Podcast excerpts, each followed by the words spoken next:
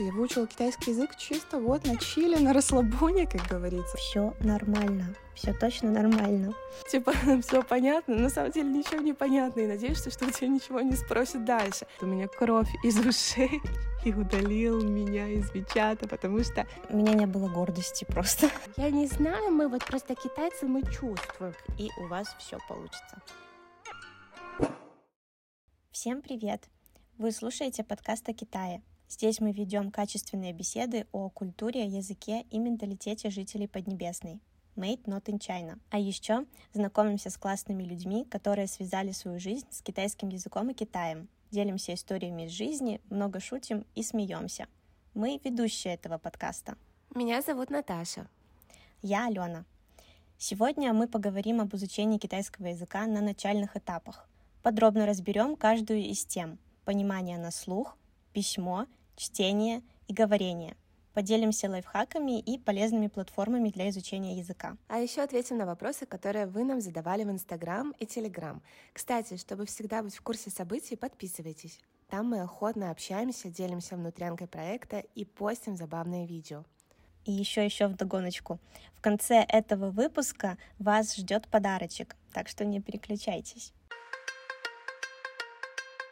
Мы уже рассказывали о своих историях изучения китайского языка в самом-самом первом выпуске нашего подкаста, но давай еще раз кратко расскажем, как, когда и сколько мы учили язык, чтобы у слушателей было представление о том, что язык вообще можно учить абсолютно по-разному, и что нам вообще можно доверять в этой теме. Ох, это задачка. Как кратко рассказать про весь путь изучения китайского языка? Начнем с того, что китайский язык я стала изучать в университете.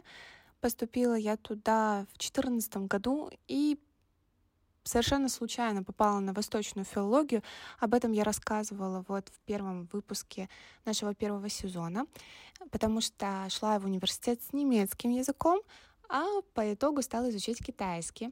На первом курсе мне не особо китайский язык давался, а вот после того, когда я поняла, что могу использовать язык. То есть у меня был уже опыт изучения языка. Это был немецкий язык, который я знала неплохо, но знала его по книжкам. А тут у меня появилась возможность непосредственно использовать китайский язык в жизни, общаться с людьми, знакомиться с людьми.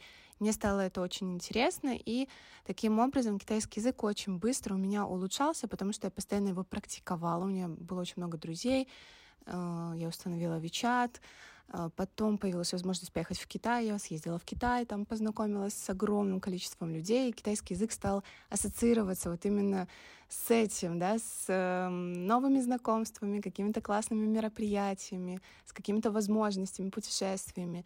Я вернулась в Беларусь и выбила себе вторую стажировку в Китае, второй раз поехала в Китай. Потом я закончила университет. Во время учебы я даже пошла поучаствовать в Олимпиаде и, к своему удивлению, заняла даже третье место, по-моему. Но это был такой показатель, потому что я никогда не была лучшей ученицей. То есть я была такой вот, ну, средненькой, да. Это была республиканская олимпиада среди университетов, э, среди студентов, которые изучают китайский язык, поэтому это был действительно такой хороший показатель, хороший уровень. И я поняла, что я выучила китайский язык чисто вот на чили, на расслабоне, как говорится. Просто э, тусуюсь с людьми, общаюсь с людьми, постоянно переписываясь в чате, и язык действительно ну, достиг какого-то такого хорошего уровня. Я спокойно сдала HSK 6, я поступила в магистратуру, я отучилась в магистратуре, закончила ее, параллельно работала и на себя, и на китайцев, и на белорусов, но с китайскими компаниями. То есть, в принципе, китайский язык я использовала по максимуму тоже и в работе, и в жизни, и везде. Вот, поэтому, ну и, и использую сейчас тоже. Ой, у меня было все не так гладко. Я думаю, что мой опыт вряд ли у кого-то вообще получится повторить. А, начинала я учить язык с русской, с белорусской преподавательницей. По сути, мы учили язык просто вместе. Потом я пошла в институт Конфуция, проучилась там год. После этого года уехала на стажировку в Китай, тоже на год. И после этого года я вернулась в Беларусь и продолжила изучение самостоятельно. То есть у меня уже был такой достаточно высокий уровень. Я на тот момент сдала уже шестой чизкей и умела как бы отделять зерна от плевел, то есть я знала, что мне нужно, и я за этим шла. Ну, я знала, чем мне нужно замазать дыры в моем китайском, поэтому я уже сама себя направляла. И хотела сказать, что э, главный принцип, которому я советовала бы следовать на начальных этапах, это построение хорошей грамотной базы с преподавателем, либо с репетитором. То есть это вы находите человечка, который вам вот сейчас все по полочкам разложит, потому что если нету представления об общей картине, очень сложно. Я вот расскажу, как у меня проходило обучение в Конфуция, например. Я пришла в Конфуция, когда я уже сдала четвертый чизкей. При этом я до этого не учила тоны, я просто учила много лексики. Из-за этого меня определили в самую высокую группу. Ее вел белорус, преподаватель, снова белорус. У меня первый преподаватель китаец появился только вот в Китае на языковой стажировке. И мы делали общественно-политический перевод. Я со своим хромающим произношением без тонов. Ну, вы представляете, как это нелепо звучало, смотрелось вообще. Поэтому база — это база. База важна в том плане, что люди, которые начинают изучать китайский язык, должны потратить очень много времени и сил на то, чтобы такие базовые элементы китайской грамматики, вообще китайского языка освоить. Например, тоны, иероглифы нужно прописывать обязательно, потому что вначале очень важно освоить все. Это действительно так. Не совершайте моих ошибок, потому что переучивать, когда ты уже привык говорить каким-то образом слово, и тут вдруг э, оказывается у него есть тон, о котором, на который ты решил забить, и без этого тона тебя не понимают. Ну, сложно переучиться, сложно привычку переоформить по-новому. Давайте пойдем дальше. Вот у вас есть база, есть преподаватель или учебник, или какой-то хороший курс, да, и вы самостоятельно или вместе с преподавателем в университете, неважно, осваиваете базу китайского языка. Что дальше? Значит ли это, что все, китайский язык вы выучили и будете прекрасно, хорошо на нем разговаривать? Мне кажется, нет. И есть второй момент, который нам реально очень хорошо поможет по жизни, это создание языковой среды. Что я конкретно имею в виду под созданием языковой среды? Знаете, не карточки, которые вы расклеиваете по дому, типа это холодильник. Мне кажется, нужно идти чуть дальше и просто вот э, свою привычную жизнь, которую вы живете каждый день, перевести на китайский язык. Например, вы занимаетесь спортом, скачайте приложение Keep, оно на китайском языке с китайской озвучкой и занимаетесь спортом по этому приложению. Вы любите смотреть в YouTube блогеров там распаковки макияжа, например, да, какие-то там аутфиты, еще что-то. Смотрите то же самое, только на китайском вам нравятся экшн-фильмы, да, или комедии, или что угодно, и вы смотрите фильмы такого жанра в обычной жизни, посмотрите фильмы такого же жанра только на китайском языке. Любите смотреть мультфильмы? Смотрите мультфильмы на китайском языке. Тоже радио, например, просто бессмысленно включать какие-то программы, которые вам вообще не интересны, не откликаются. Да, и здесь знаешь, что, наверное, важно?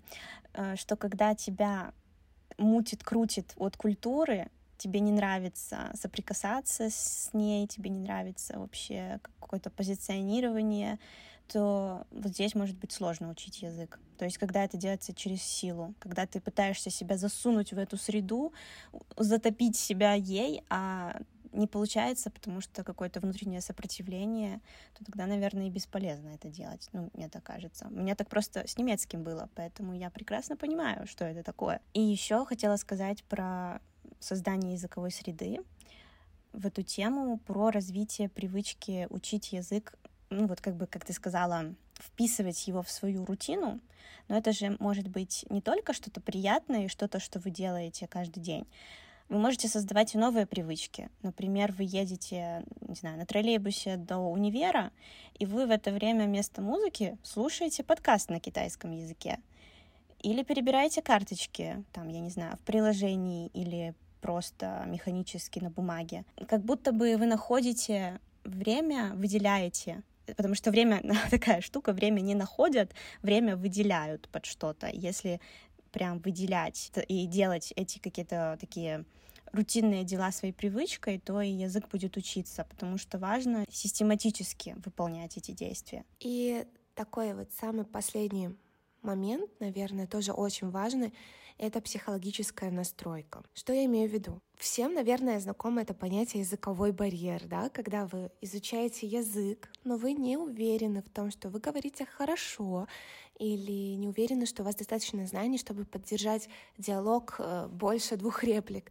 И вы, когда имеете возможность поговорить с носителями языка, почему-то стесняетесь, почему-то переживаете, думаете, М, а что обо мне подумают, а вдруг я не смогу поддержать дальше э, разговор, а вдруг я что-то не пойму.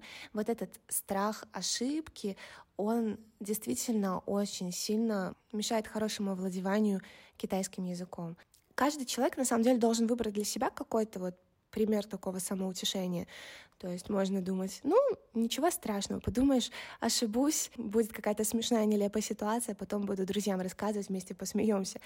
Вы можете себя по-разному настраивать, но если у вас есть вот этот момент страха и история с языковым барьером, нужно провести с собой какой-то вот беседу, так скажем, и перенастроиться.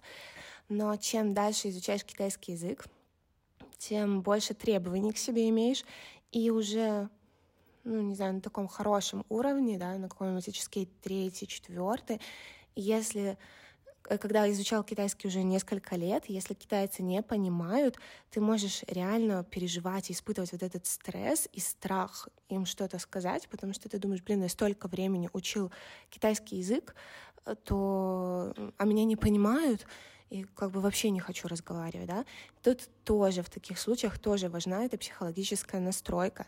Не нужно от себя требовать слишком много. Нужно учить язык в кайф, нужно стараться, нужно использовать любые возможности поговорить с носителями языка. Если вам что-то непонятно, смело сказать об этом, вообще не переживая о том, что кто о вас подумает. Э, это намного лучше, чем, знаете, вот этот любимый момент всех китаистов, мне кажется, когда китаец говорит какую-то сложную, непонятную речь, все такие,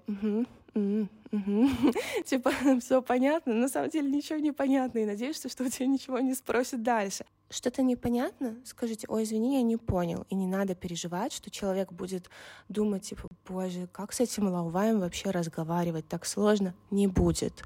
Ну да, это важно. Это как будто бы э, работа с собственной гордыней. То есть ты должен принять тот факт, что ты не идеальный сейчас в чем-то. И с этим уже работать. Позволить, да, действительно, как ты говоришь, позволить себе ошибиться. Мы все люди, мы все ошибаемся. Алена, вот видите, как ошибилась. Обшиблась. Обшибилась. Сейчас в слове и обшиблась с тонами в начале изучения. И ничего. Что, вы стали обо мне хуже думать, что я сейчас да. сказала слово с ошибкой? Не думаю. Так, ну что, заводим тогда шарманку на первую тему. Первая часть — это аудирование. Как его прокачивать, что делать. Давай, рассказывай, как ты это делала. В университете на самом деле, я, честно говоря, даже не помню. По-моему, мы просто слушали какие-то тексты, либо аудирование непосредственно с экзамена HSK и делали тесты. Какой-то прорыв э, в изучении произошел тогда, когда я стала очень много общаться с китайскими друзьями. У меня было много знакомых, и мы постоянно обменивались голосовыми. И я вот постоянно слушала, слушала, слушала. И второй момент, я очень много смотрела фильмов. И в самом начале я вообще их не понимала. Вот вообще просто не понимала. Просто смотрела, как человечки бегают по экрану и пыталась угадать, что они вообще делают. Но в какой-то момент ты потихоньку смотришь, смотришь, смотришь, и в какой-то момент э, ты начинаешь уже какие-то слова ловить, которые ты слышал в предыдущем фильме или сериале, и ты иногда не выдерживаешь, идешь, смотришь в переводчике, что это слово значит, а иногда просто догадываешься из контекста. Поэтому вот эти такие прям самые классные лайфхаки, и я, наверное, все уже рассказала, уже нечего добавлять. Ну, я расскажу, как это у меня было. А, я на первых этапах много слушала именно песен китайских. А, Джуди Лун, был такой, он и есть, и это как будто бы вот опять база, его знают все. Э, вот его песенки я слушала. Конечно, мне заходили не все, мне нравились только ритмичные. Я не понимала слов, но я так ножкой дрыгала, мне нравилось. Если поискать сейчас столько приложений, этот э, музыка QQ, вы там даже можете просто перевести через переводчик жанр какой-то, туда его вбить, и, пожалуйста, наслаждайтесь. Мужчинки, женщинки, все поют, выбирайте, кто нравится. И еще прикол в этих приложениях, что там показывают слова, там есть текст песни. Поэтому вы прям можете какие-то слова, которые вам показали, что это это слово, а потом открываете, а нет, это другое, просмотреть его в переводчике и так тоже пополнять свой лексический запас. Что еще? Сериал я смотрела. Но я смотрела не так, что ой, ничего не понимаю. Мне было важно понимать. И я прям садилась напротив компьютера с тетрадкой и ручкой и выписывала, ну как, китайские фильмы, они же всегда с субтитрами и прям выписывала слова, которые я не знаю, и потом переводила. Важно просто слушать. На начальных этапах понять, что ничего не понятно, но продолжать слушать и пытаться вычленить понятные какие-то слова, которые вам уже знакомы. Я знаю, что еще некоторые смотрят мультики на китайском, вот, например, эту свинку Пеппу или там смешариков. На Ютубе таких много э, переозвучек на китайский. Вот, тоже можно наслаждаться, там лексика вот специально для тех, кто только начал изучение. В самом, в самом, в самом начале, когда вы только там неделю учите китайский язык, не нужно бежать и смотреть фильмы, потому что мне кажется, что э, если есть непонимание всего, что там говорится, где-то на процентов 190-80, вот так вот, от 80 до 100 вы ничего не понимаете, то смысла в просмотре нет, даже с тетрадкой, даже с переводчиком, потому что это просто нереально большая работа, переводить каждую, каждую фразу. Плюс ко всему, в самом начале изучения, скорее всего, что мы там учим, да, какие-то совершенно элементарные вещи, типа «привет», «как дела», очень книжный китайский язык, а в фильмах и сериалах он уже больше разговорный. И вот я даже когда какое-то время работала преподавателем, я очень сильно хотела своим ребятам вот вести эту привычку смотреть фильмы. Я им приносила, ну не фильмы, а даже просто видеоблогеров в Ютубе. И я им приносила на занятия какие-то такие, ну действительно очень простые видео, да. Девушка рассказывает про свою школу там в Америке. Она китаянка, учится в Америке. И там такие вещи типа «Доброе утро! сегодня хорошая погода. Я смотрела это видео, думаю, ну, у меня там третий курс, супер. Они не понимали ничего. Ну, вот так получилось, я к ним только-только пришла, как бы новый преподаватель, и они очень стеснялись, и действительно ничего не понимали. И это просто потраченное время. В самом начале это просто потраченное время. Поэтому тут тоже нужно понимать свой уровень. Если не понимаете ничего, вы еще не готовы к этому. Если понимаете хоть чуть-чуть и есть интерес, смотрите. Так, переходим ко второй части чтения. Что вы делали по-правильному на парах? А, у нас, у нас сейчас пошла такая, да, пьянка, типа правильное и неправильное изучение китайского языка. Ну да, у нас, мне кажется, что да, как будто бы система была у тебя, и, ну, мне кажется, что это правильно придерживаться системки. Еще и как я сейчас услышала, что у тебя был и китаец, и белорус преподаватель, и такая, вау. Ты не знала? Я не говорила об этом. Не знала. Ну, я себе это представляла, что универ и много преподавателей, и, скорее всего, белорусы. Не, у нас всегда были китайцы, постоянно, просто с первого курса.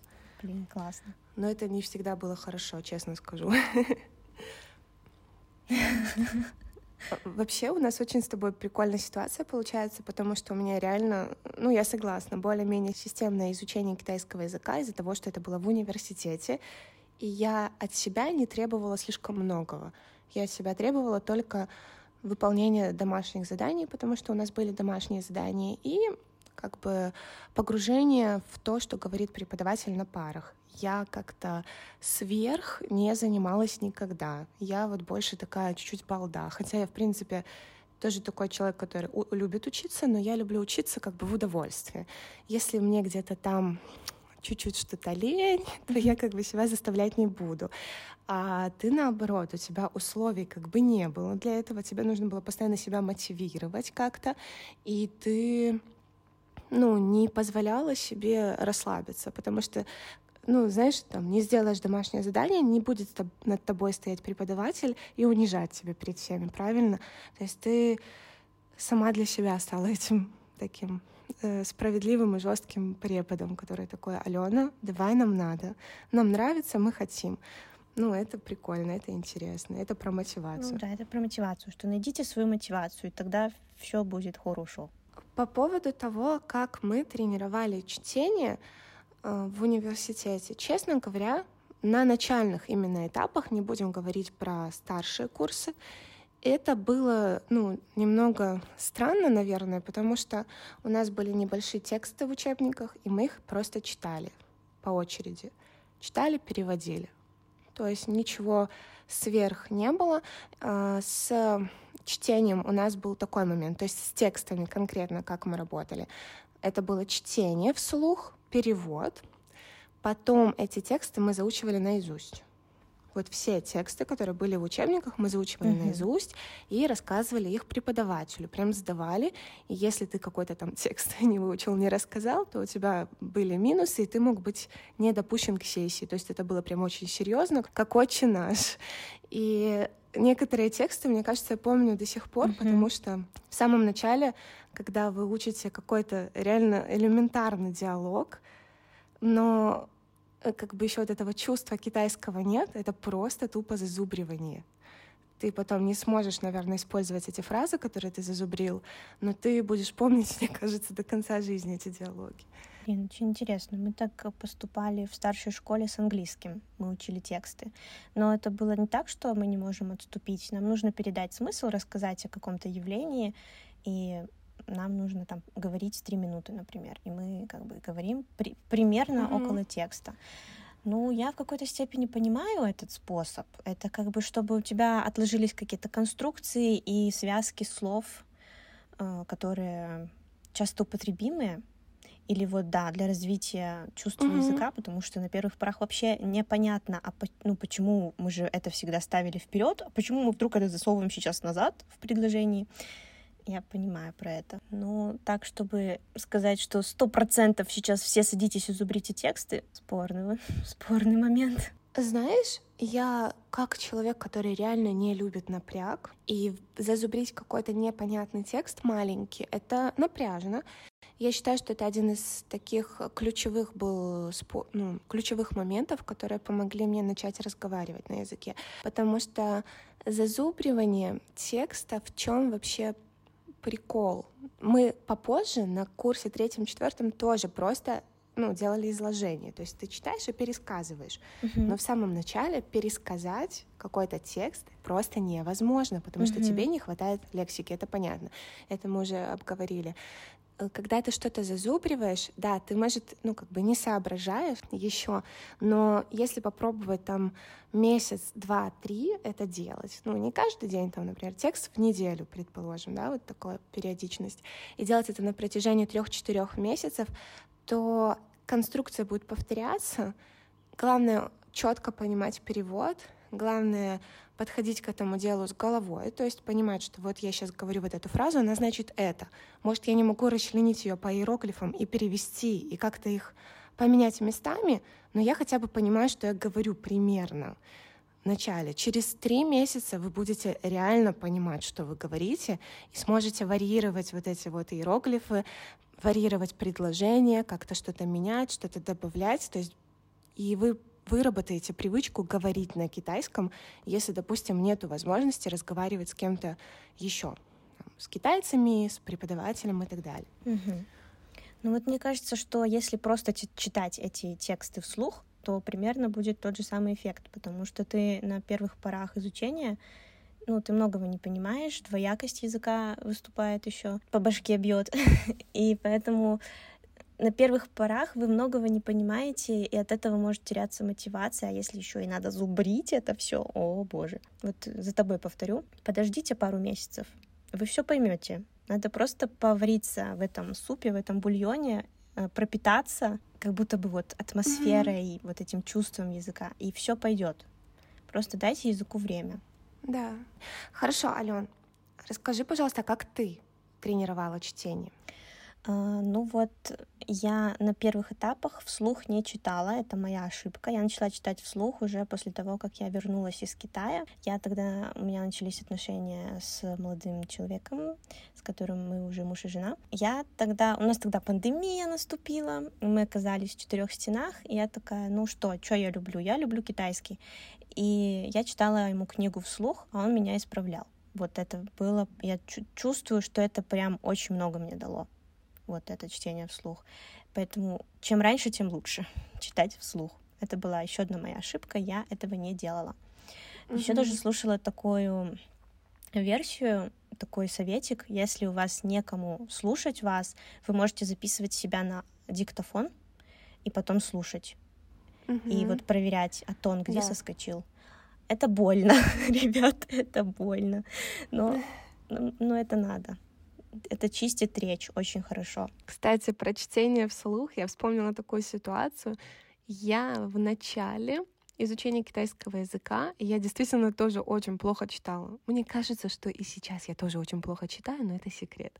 Так вот, я общалась с каким-то китайцем, и он мне прислал какой-то текст, мол, почитай мне слух. Я ему в Вичате наговариваю голосовое сообщение, после которого он мне сказал, типа, все, капец, хватит, у меня кровь из ушей, и удалил меня из Вичата, потому что, видимо, я читала очень плохо.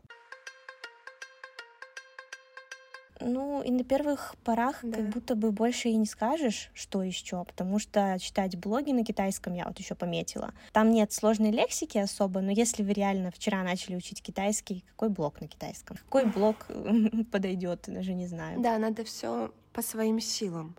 Правда, потому что когда слишком сложно и когда слишком высокие планки себе ставишь, очень легко потерять мотивацию. Поэтому если только начали изучать китайский язык, не нужно ждать от себя каких-то прям сверхрезультатов. Угу. Да.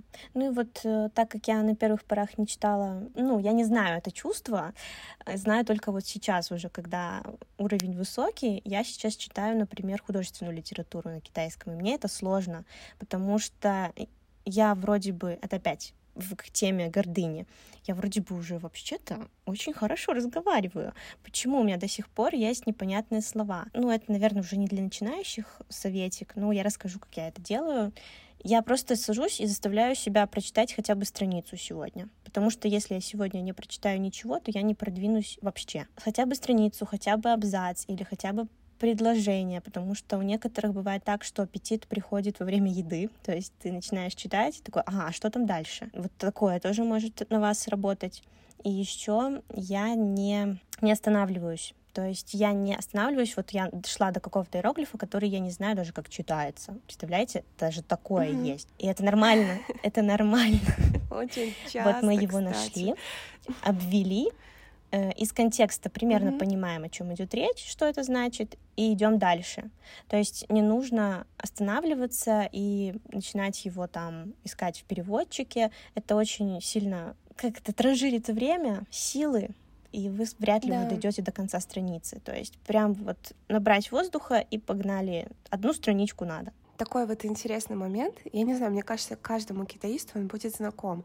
Это касается не только чтения текстов, какой-либо информации на китайском языке. Это также касается и разговоров с китайцами, да, и просмотров фильмов и так далее. То есть вот у нас есть какая-то информация, которую мы каким-то образом получили, либо через то, что мы ее прочитали, либо через то, что мы ее услышали. Я в какой-то момент э, научилась делать так, что мне достаточно знать пару иероглифов, и я могу догадываться о смысле. Это не всегда стопроцентные догадки, стопроцентно верные догадки. Вопрос в чем?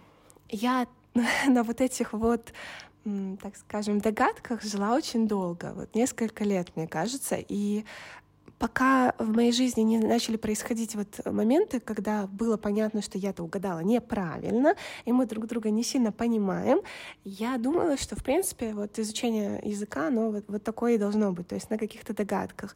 Стоит ли себя ограничивать и говорить так, если что-то не поняла, я пойду, ну, да, я должна, короче, добиться истины и сто процентов понять, что хотел сказать человек или что там вот в этом тексте было написано. Или можно себе позволять угадывать? Мне кажется, от ситуации зависит. Если это твой одногруппник, и у вас с ним хорошие отношения, и э, как бы ты чувствуешь себя в своей тарелочке, ты можешь его попросить, скажи просто попроще. Я не поняла вот это слово.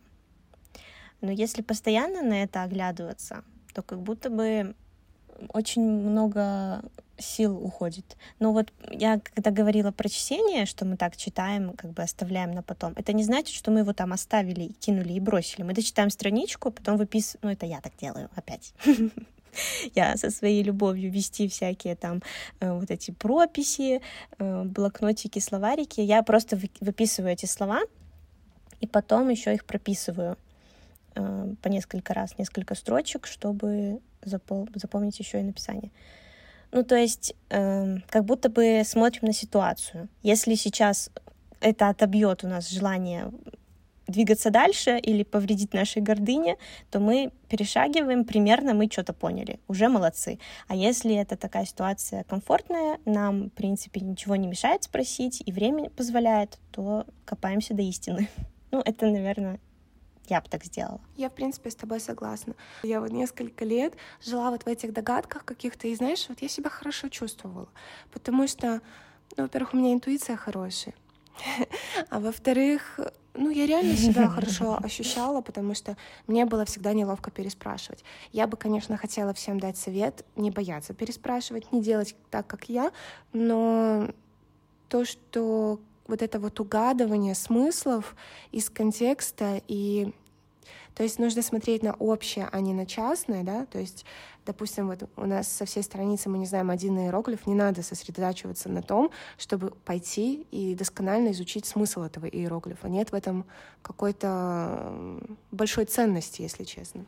Но я смотрю, что мы плавно перешли уже к изучению слов, изучению иероглифов. И мне понравилось э, то, что, например, ты когда видишь какие-то незнакомые слова, будем говорить так, да, э, то ты их оставляешь, потом приходишь, возвращаешься, начинаешь искать перевод и прописывать их. Я нашла блог девчонки, которая сейчас уже его не ведет, поэтому я не буду оставлять никакие ссылки, но она описывала там один из способов изучения китайских слов — как учить слова в словосочетаниях, учить слова в предложениях, в контексте. Это по-китайски называется у нас цию да пэй. То есть вот у нас есть какой-то незнакомый иероглиф, и мы вводим его в поисковиках всевозможных, вводим его в поиски в Вичате, и Вичат нам дает все возможные новости, моменты наших друзей, сообщения, где это слово когда-либо использовалось. И можно выписать это слово в контексте с другими словами, да, то есть, например, мы знаем, что по-китайски пить лекарство будет э, звучать как чи яо, да, э, чи это кушать, яо лекарство. Китайцы у нас кушают лекарства, не пьют, а кушают. И вы как бы запоминаете не просто слово лекарство, а именно с глаголом, то есть вот в словосочетании, в связке такой. Ну, это, наверное, мы позже еще об этом скажем. У меня просто это навело. Оно просто по-другому не учится. То есть, если ты просто знаешь слово, но не умеешь его использовать, оно рано или поздно уйдет от тебя, и ты его опять будешь не знать. Нужно уметь его ввязать в жизнь. Так, а теперь поведай нам, пожалуйста, как вы учили, запоминали иероглифы. Там, как вы их прописывали? Было ли это вашей обязанностью? Кто-то из преподавателей требовал вообще?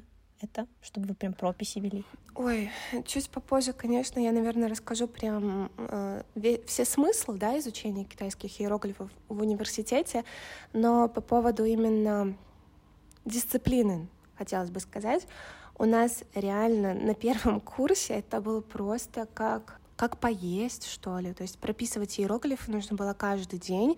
Mm-hmm. И задавали действительно большое количество этих иероглифов. И, допустим, вот у нас 10 новых иероглифов, нужно прописать по 3, по 4 строчки каждый. И если, например, сразу это было 40 строчек, то потом доходило и до того, что целую тетрадь надо было исписать. Ну, такую 12 листов, конечно, не, не, не общую тетрадь. э, исписать иероглифами, потому что вот их было очень много, и у нас ребята изобретали разные лайфхаки, то есть нужно, можно было взять две ручки в одну руку и сразу две строчки О, писать, потому что, ну, реально, в какой-то момент ты просто жутко, ну, устаешь от этого. И у нас были мало того, что надо было сдавать эти прописи преподавателям, чтобы они их проверяли, у нас были диктанты.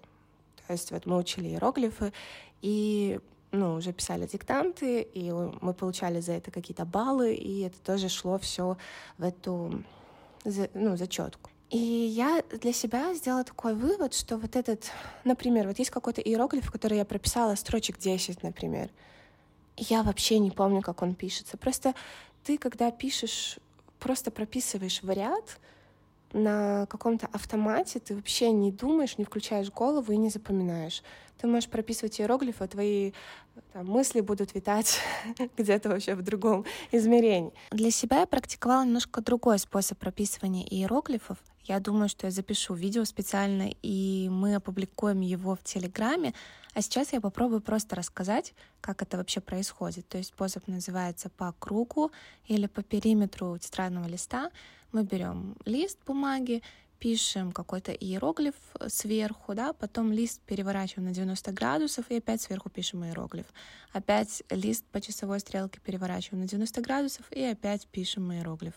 Опять переворачиваем лист и опять пишем иероглиф.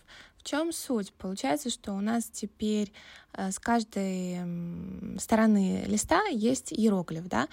Дело не в том, как он написан, где он конкретно написан. Дело в том, что когда вы написали первый иероглиф, потом перевернули лист и пишете второй, вам не очень удобно подсматривать, как писался первый иероглиф.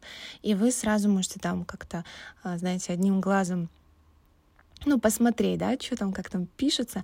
Но к, четвертой, к четвертому иероглифу вы уже, в принципе, запоминаете и пишете его самостоятельно на автомате. В этом и суть, и смысл данного mm-hmm, способа. Крутой способ. Ну, знаешь, вот тоже есть способ, но я поняла, что у него общего с твоим.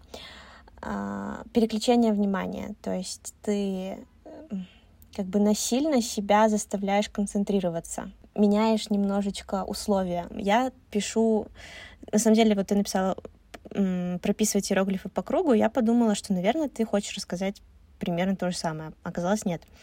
А я пишу так, что пять строчек, я пишу первое слово из двух иероглифов, там, например, потом под ним пишу новое слово с новой строки, еще одно слово, и вот так пять слов. Потом я закрываю и пытаюсь самого первого, потому что я его писала пять слов назад, то есть мое внимание уже перетекло и на другие, пытаюсь его написать. А, Могу ли я это я сделать? Поняла. Могу ли я, я вспомнить его правильное чтение? То есть я как будто бы меняю немножечко э, фокус внимания, и из-за этого проходит какое-то количество времени, и твоя память, ну, это же вот постоянно круги повторения. Чем больше ты повторяешь, тем лучше ты запоминаешь. Ну вот, чем-то похожи наши способы. Так, ну смотри, мы с тобой заговорили про иероглифы. У нас как раз в Телеграме был вопрос от слушательницы. Я его сейчас зачитаю. Нормально ли то, что какие-то иероглифы запоминаются сразу и навсегда, а какие-то, сколько бы ты их не повторял и не заучивал, вылетают из головы? Нормально ли то, что про ключи иероглифов я узнала не от преподавателя, а из интернета и особо не пользуюсь знаниями о них? Нужны ли они во время изучения?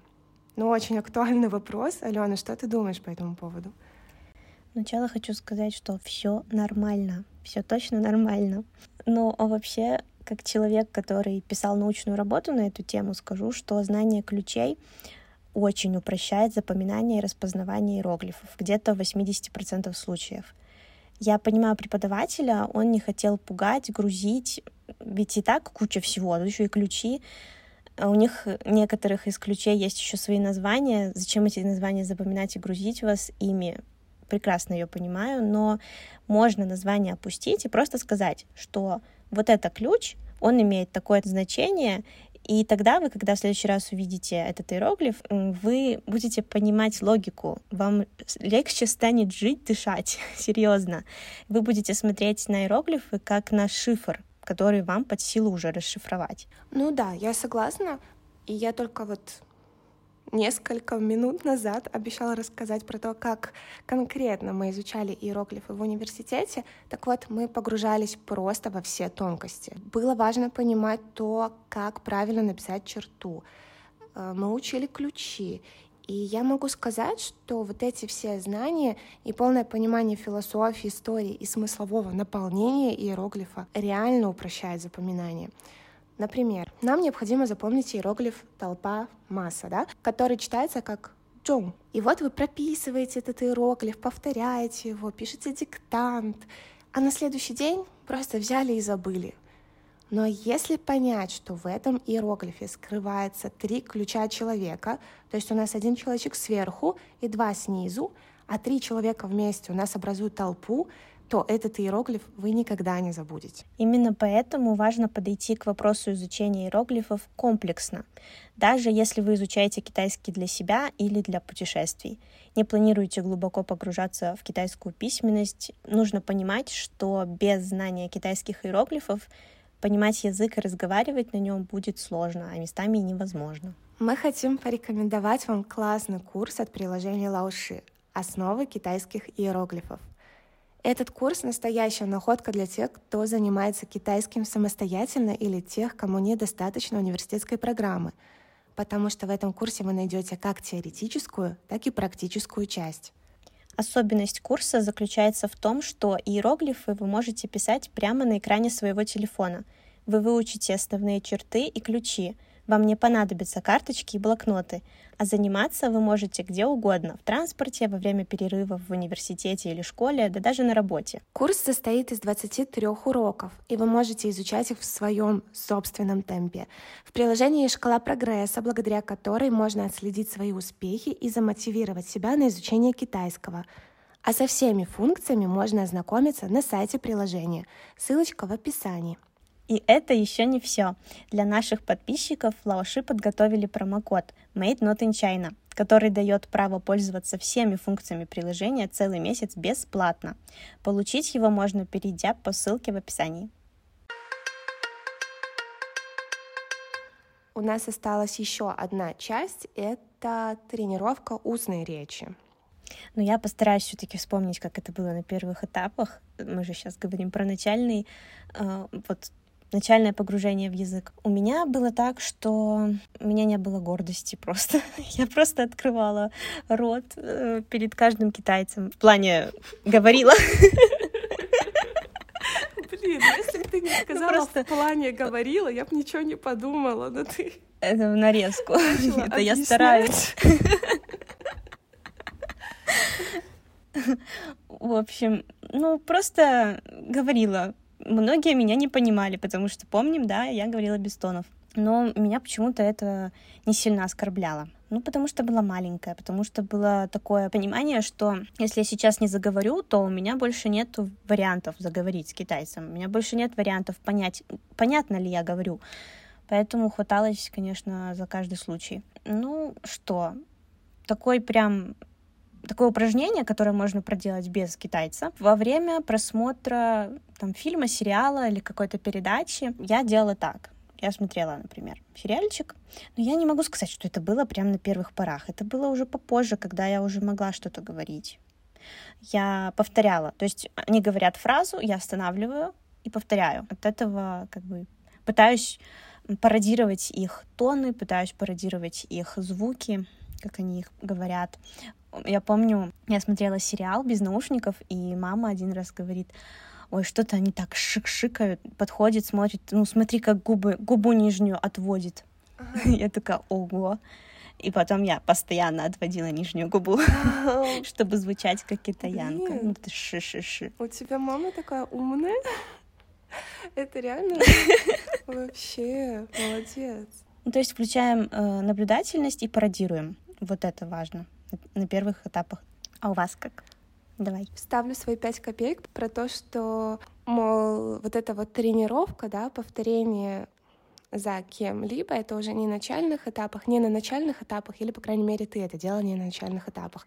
Но, скажем так, э, от человека, который учит китайский язык где-то около полугода, и не стоит ожидать вообще, в принципе, какой-либо устной речи, потому что Ну, понятно, что, в принципе, очень мало для этого, так скажем, вводных данных и очень мало знаний для того, чтобы какую-то устную речь практиковать. Поэтому, в принципе, вот эта вот э, тренировка устной речи, она актуальна для ребят, которые, наверное, изучали китайский язык уже какое-то время. Не буду говорить конкретно какое, потому что для каждого человека это ну, совершенно разный период. Да? Кто-то три месяца учит китайский язык и сразу идет теоретически и сдает. Тут каждому тоже смотрите по своим силам. Если вы готовы повторить можете повторить, то повторяйте. Если еще не готовы, это не значит, что вы глупые и это значит, что нужно еще чуть больше подтянуть базы и подтянуть какой-то лексики. В университете тренировка устной речи происходила интересными способами. Мы учили стишки и скороговорки. То есть на начальном этапе мы действительно тренировали тоны, тренировали произношение через стихи и через скороговорки. И это, ну, мне кажется, это очень хороший способ вот, на начальных этапах. Но для себя я тренировала эту устную речь таким способом.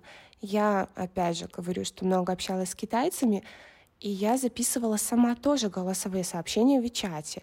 Потом это голосовое сообщение в Вичате я переводила в текст, да, иероглифы, и смотрела, программа правильно восприняла то, что я сказала, или я какие-то слова сказала неправильно.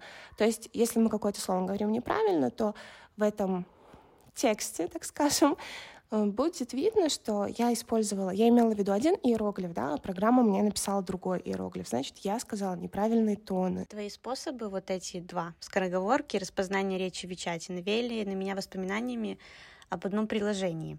Оно мне попалось на глаза не на начальном этапе изучения китайского, а уже попозже. В общем, в чем там был смысл? Это приложение с китайскими стихами, которые китайчики в школе в начальной заучивают наизусть.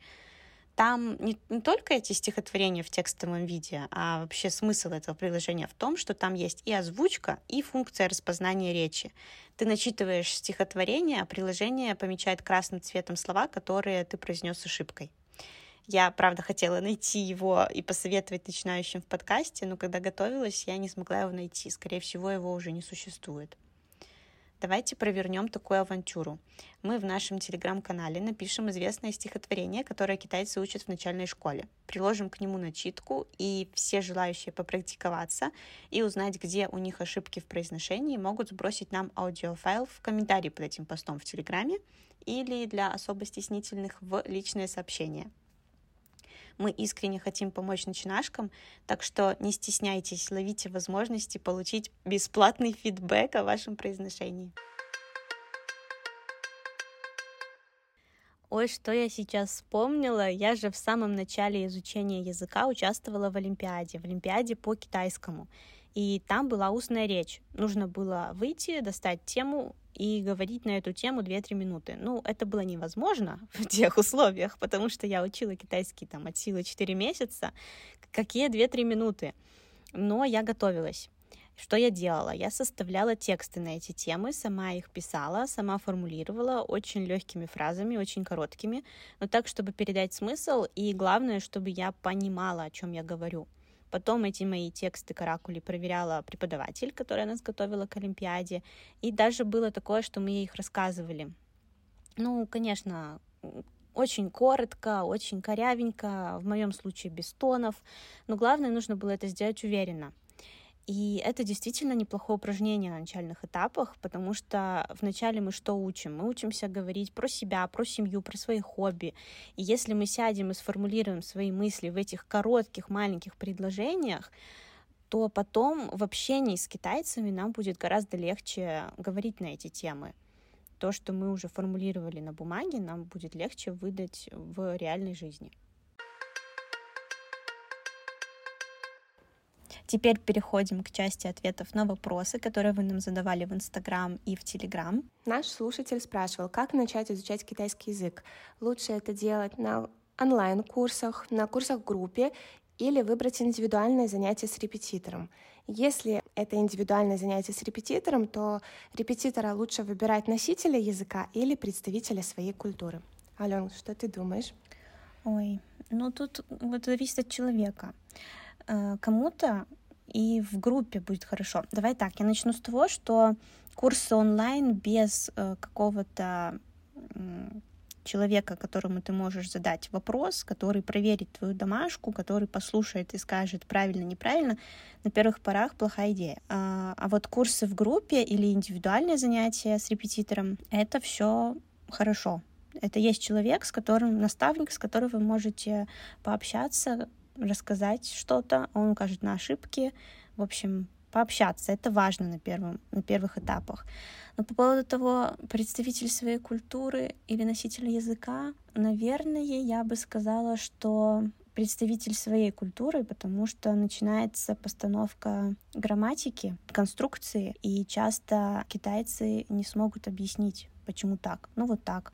Но при этом ну, фонетика, произношение, хотя тоже ну, представители нашей культуры иногда очень даже здорово говорят. То есть, наверное, я бы склонялась к тому, что на первых порах преподаватель должен быть белорус, который поможет с грамматикой. С чувством языка вам все равно поможет только время. А ты что думаешь? По поводу занятий в группах и индивидуальных занятий на самом деле довольно сложно дать какой-то однозначный ответ, потому что у каждого человека будут совершенно разные запросы, возможности, цели, так скажем. То есть, например, человек хочет выучить китайский язык очень быстро. И понятное дело, что занятия в группе, они не принесут быстрых результатов, таких быстрых, как занятия с хорошим индивидуальным репетитором. При этом в занятиях с репетитором тоже есть некоторые минусы, например, отсутствие социализации. Вы привыкаете непосредственно к своему преподавателю и разговариваете на китайском языке только с ним.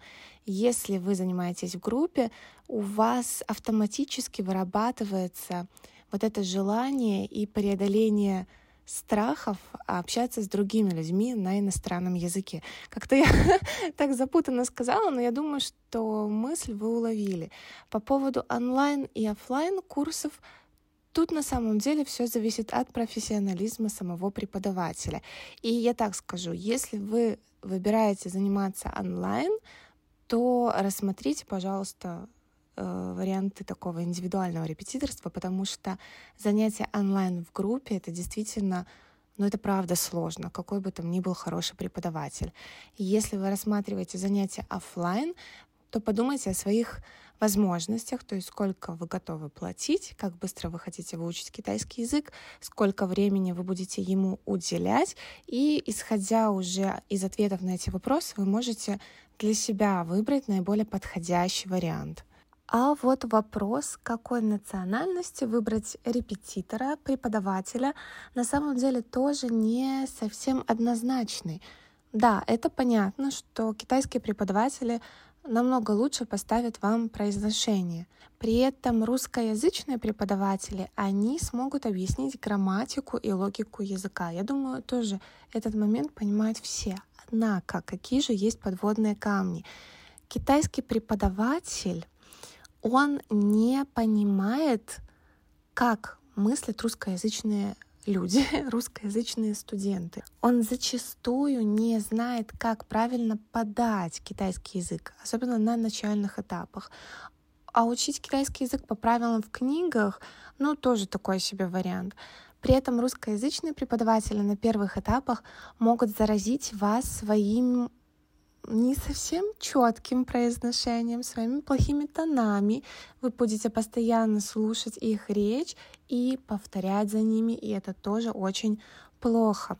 Но когда я училась на первом году а, языкового курса в Китае, у меня был друг, и они приехали на языковой год совершенно без знания китайского языка, то есть они начинали, так скажем, с А1, всем будет понятно. И преподаватели китайцы, они объясняли все. И, конечно, ребята даже в, там, в первой занятии тоже могли говорить «Э, «Привет, меня так-то зовут, как дела?» Но у них с фонетикой произошли проблемы. И почему так произошло? Потому что преподаватели объясняли все на китайском языке, иногда прибегая к английскому языку. И они записывали пин на доске и просто произносили, они не объясняли, как нужно произнести, как нужно правильно поставить язык, как э, язык расположить, так скажем, в ротовой полости. И ребята очень часто вот эти вот буквы типа Q, которые в китайском мы прочитаем как Ти, да, буква Ти, например, а, там Дуйбути, ребята наши, вот, и в частности мой этот друг, он на первых этапах читал эти слова как дуйбучи, пукечи, потому что он слышал то, что говорит китаянка, но никак не мог привязать этот звук к чему-то осязаемому. То есть он пытался повторить, каждый раз у него по-разному получалось, а смотрел он на этот звук и видел английское Q, и у него был просто разрыв шаблона. Поэтому здесь настолько все неоднозначно. То есть в идеале, конечно, иметь двух преподавателей. В идеале, конечно, если вы ищете носителя языка, найти русскоязычного преподавателя. Конечно, в идеале сходить на пробные занятия, посмотреть, кто как преподает, что обещают. Э, спросить у своих друзей, которые хорошо знают китайский язык, либо у своих каких-то китайских друзей, мол, стоит ли доверять вот этому преподавателю, если это русскоязычный преподаватель, пускай кто-нибудь из китайцев послушает его произношение и скажет, М, этот у, этот учитель говорит очень хорошо. Да, главное, чтобы этот китаец сказал, ну, действительно, чтобы он сказал правду, а не как они всем говорят. Какой-то степени китайские преподаватели могут забивать на иностранцев, потому что они думают, что китайский язык очень сложный, и если мы можем сказать хотя бы просто «нихао», даже без тонов, это уже просто какой-то э, сверх уже разум, и этого достаточно. И с той же, например, грамматикой наша китайская преподавательница, но она была, как сказать, она не была плохой, да, вот как преподаватель или как человек, она была специфичной. И нам всем было непонятна вот эта конструкция с двумя «л», да, это как э, обозначение прошедшего времени. И мы говорили, типа, Вейлоши, ну подскажите нам, ну объясните. Ну вот в каких случаях нужно использовать две «л»? И она такая, я не знаю, я не знаю, мы вот просто китайцы, мы чувствуем. Вот я чувствую, надо две «л» поставить, и я ставлю. И это просто, это был мем. Ты рассказала, я тоже вспомнила историю. Э, я быстренько. В общем, когда мы готовились к защите э, научной работы, мы занимались с китаянкой, которая нам как бы помогала выступление подготовить. И у меня очень, ну, это был начальный этап, у меня было очень много в речи джога, джога, джога. То есть это как э, по-русски я бы говорила это, это, это там сигнализирует, это показывает на, и вот, это, вот очень много предложений, которые начинались со слова джога. И она мне говорит, нет, так не говорят. Я говорю, хорошо, как мне сказать? Нет, так не говорят. Э, типа, неправильно. И все. И делай с этим, что хочешь просто. С этим неправильно. Потому что я, я знаю это чувство. Это, конечно, неприятно. Потому что не знаешь, а что делать. Да. Спасибо за помощь. Если я не чувствую mm-hmm. язык, я его не выучу по ходу. Все понятно. Да. Так, следующий вопрос давай. Языковой год в Китае что дает, как взять максимум, как организован образовательный процесс. В общем, рассказываю о своем опыте. Образовательный процесс, как он был в Хананьском университете. Были такие предметы, как устная речь, письмо, общий курс, то есть грамматику объясняли, и чтение. Еще была подготовка к HSK, э, ну, это было по желанию. Если у тебя там стипендия подразумевала, что тебе нужно сдать HSK в конце обучения, то ты ходил еще и на HSK. На каждый из предметов был свой преподаватель и примерно одинаковое число часов. Вот только помню, что общий курс был гораздо длиннее, чем все остальные. Так и организован образовательный процесс. Ты ходишь на эти занятия, и где-то ты читаешь много, где-то ты говоришь много, обращают внимание на твое произношение, пытаются, ну как пытаются, говорят правильно, неправильно, потому что преподаватели китайцы. А, вот а, где-то ты там а, пишешь сочинение, вот это мне очень много дало, вот этот предмет, который именно письмо, была такая заряженная преподавательница. Ну, в общем, она прям давала систему, как писать сочинение по книжке. Это делала не сухо, она очень много говорила, очень много вкладывалась, выкладывалась на уроки, поэтому до сих пор иногда ее какие-то фразы с конструкциями звучат где-то отголосками на подсознании. Вот.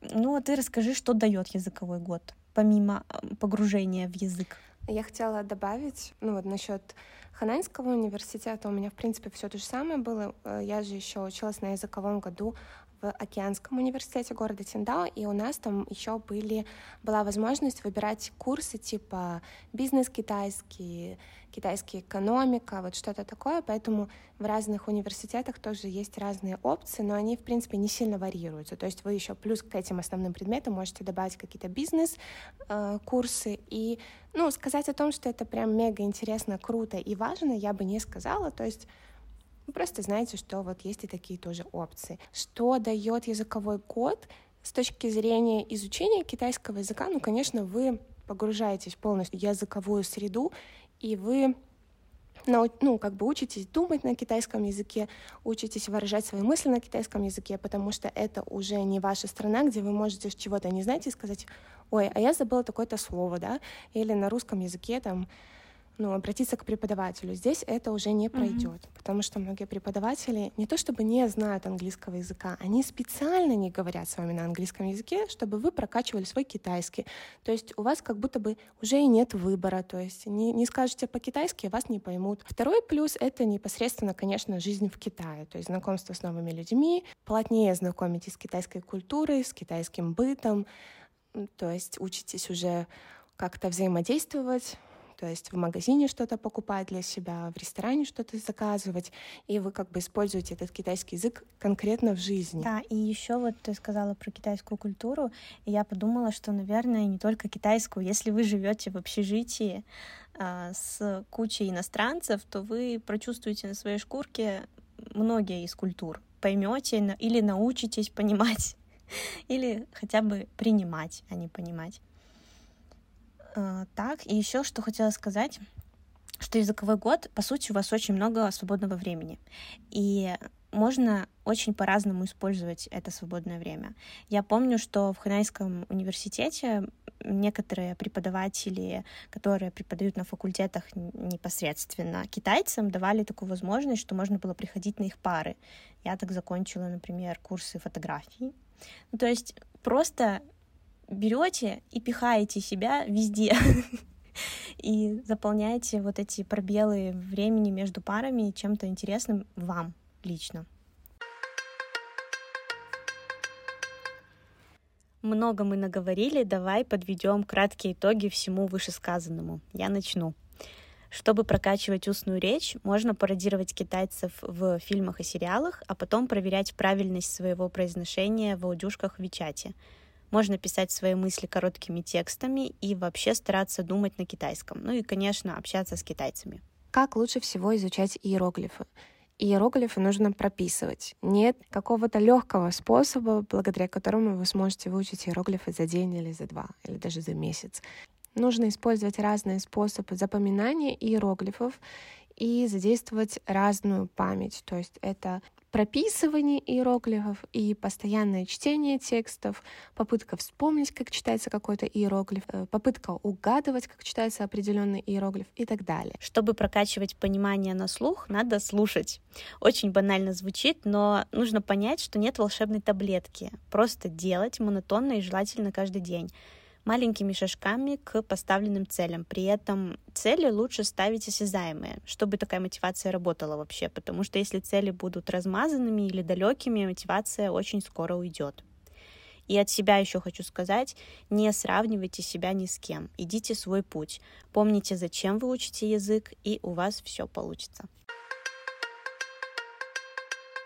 Возможно, мы для каких-то вопросов, которые не вошли в этот выпуск, составим отдельные посты, которые загрузим либо в Инстаграм, либо в Телеграм, так что подписывайтесь везде и следите за обновлениями. Да, у нас сегодня а, получился очень содержательный разговор. Давай на этой ноте и заканчивать. С вами были ведущие подкаста Made Not in China Алена и Наташа. Слушайте нас на удобной для вас платформе, задавайте вопросы по ссылкам в описании. Нам будет приятно, если вы отправите этот подкаст своим друзьям и нажмите на сердечко. Всем пока-пока. Пока-пока.